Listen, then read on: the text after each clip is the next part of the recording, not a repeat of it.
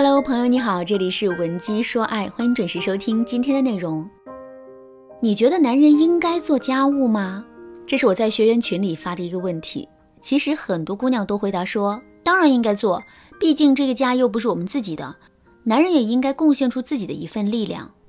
更重要的是，只有让男人亲自动手做了家务，他才能切身的体会到我们平时做家务的辛苦，而不会觉得扫地就是顺带手的事，洗衣服全靠洗衣机，我们只是负责拿拿衣服而已。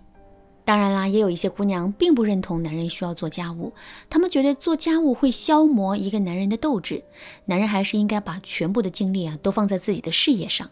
而且男人笨手笨脚的，扫个地都能扫出个花脸猫来，有指使他们干活的功夫啊，自己早就把活给干完了。这两种截然不同的想法，到底哪个才是正确的呢？我的观点是。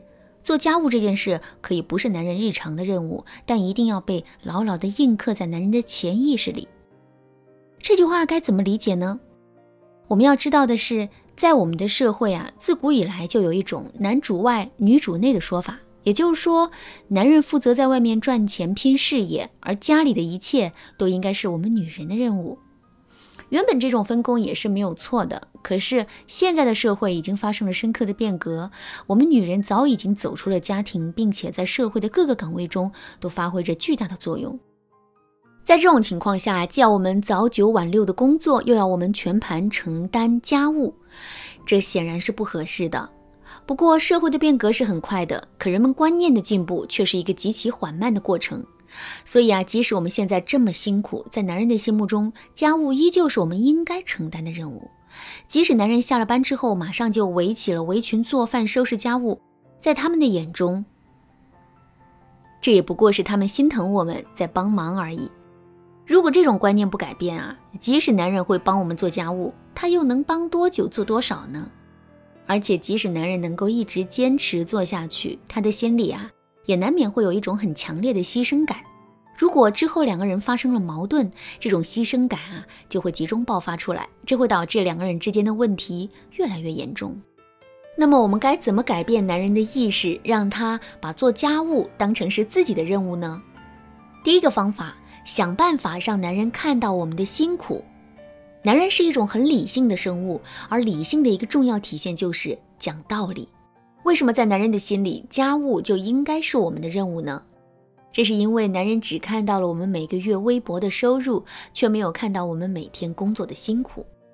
男人只看到了家里的整整齐齐，却没有看到我们忙碌的过程。基于这些事实，男人就会在心里想：努力和收获成正比。既然我们的收入不高，那平时的时候我们的工作啊肯定很清闲。那既然如此，回到家里顺便把家务做一做，这不是理所应当的吗？这就是男人内心最真实的想法。为了改变这个想法，我们一定要想办法让男人看到我们的辛苦。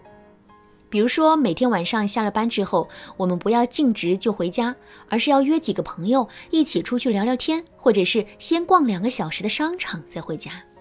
回到家之后，我们还要表现出一副很匆忙的样子，最好是一放下包就扎起围裙往厨房里跑。当男人看到我们的表现之后，他肯定能感受到我们的辛苦的。再比如说，平时的时候，我们也可以多跟男人交流一下工作上的事情，让男人大致了解到我们每天啊都会做什么事，工作量是多少，辛不辛苦之类的内容。我们也可以把工作中没有完成的任务全都拿回家里做。当男人看到我们伏案工作的样子，他肯定会对我们的辛苦更加感同身受的。至于做家务，我们一定要学会使用特殊时刻。什么是特殊时刻呢？比如说我们的胳膊受伤了，感冒发烧了，来大姨妈了，这些啊都算是特殊时刻。在这种特殊时刻，如果我们能坚持做一些明知不可为而为之的事情，那么男人就很容易会被我们感动。比如我们的胳膊受伤了，抬不起来，可在这个时候，我们偏偏要去晾衣服、扫地、做饭。再比如我们来大姨妈了，不能碰凉水，可即便是如此，我们也要坚持自己洗碗，不让男人插手。看到我们的表现之后，男人就不只是觉得我们很辛苦，而是会为我们感到心疼的。只要男人的心里有了愧疚感之后，他肯定就不会当甩手掌柜了。当然啦，这种特殊时刻也不能滥用，否则男人肯定会怀疑我们是在作秀。那么在无法使用特殊时刻的时候，我们该如何展示自己的辛苦呢？赶紧添加微信文姬零三三，文姬的全拼零三三，我来教你怎么做。好，我们继续来说第二个方法，让男人在做家务的过程中找到乐趣。现在我们来思考这样一个问题：在什么情况下我们会主动把一件事当成是自己的任务呢？很简单。当我们能在做这件事情的过程中啊找到存在感的时候，比如说你的厨艺很好，即使是通过最简单的食材，你也能烧出一手好菜。那么在一些朋友聚会团建的场合，你肯定会自然而然地承担起做饭的任务。再比如你的声音很好听，唱起歌来呀总能让人沉醉。那么一旦公司里组织了文艺晚会，你肯定会当仁不让的。站在这个角度，我们肯定就知道了，男人之所以没有把家务当成自己的任务，就是因为他本身不擅长做家务，也无法从家，也无法从做家务的过程中啊感受到乐趣和成就感，而这恰恰是我们下一步努力的方向。那怎么才能让男人在做家务的过程中找到乐趣呢？第一，把理性说服变成以情动人。举个例子来说。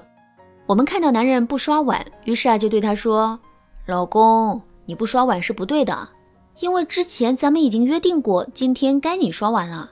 你不会说话不算话吧？”这叫理性说服，但这种说服显然不会让男人对刷碗产生兴趣。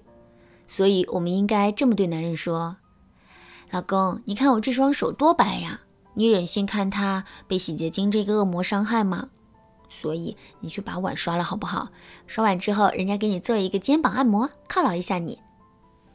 听到我们这么说，男人肯定会顺势说一句：“真的吗？正好我这两天颈椎不舒服。”哎，这个时候我们要接着对男人说：“哼，就知道你颈椎疼，人家特意去学的。”这样的一番互动下来，男人是不是会觉得做家务也不只会辛苦，他还挺有趣的呢？第二。通过不断的夸赞，激发起男人做家务的热情。比如说，男人刚刚把地扫完，虽然扫得跟花脸猫似的，但我们还要夸奖他说：“老公，你刚才扫地的样子真是太迷人了，我真想给你拍几张照片，可手机没电了，在充电呢。下次吧，下次你扫地的时候一定要叫我，我好好给你拍几张展示展示。”再比如啊，男人好不容易去厨房刷了个碗，虽然水溅的到处都是，碗也没有刷干净。但我们还是要对男人说：“亲爱的，用你刷过的碗吃饭，我感觉人生都充满了幸福感。”听到这些夸赞之后，男人肯定会很开心的。当他在做家务的过程中找到独属于自己的乐趣，他肯定就会把做家务当成是自己当仁不让的任务的。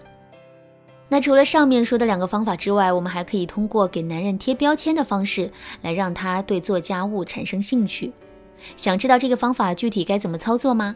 赶紧添加微信文姬零三三，文姬的全拼零三三，我来手把手教你。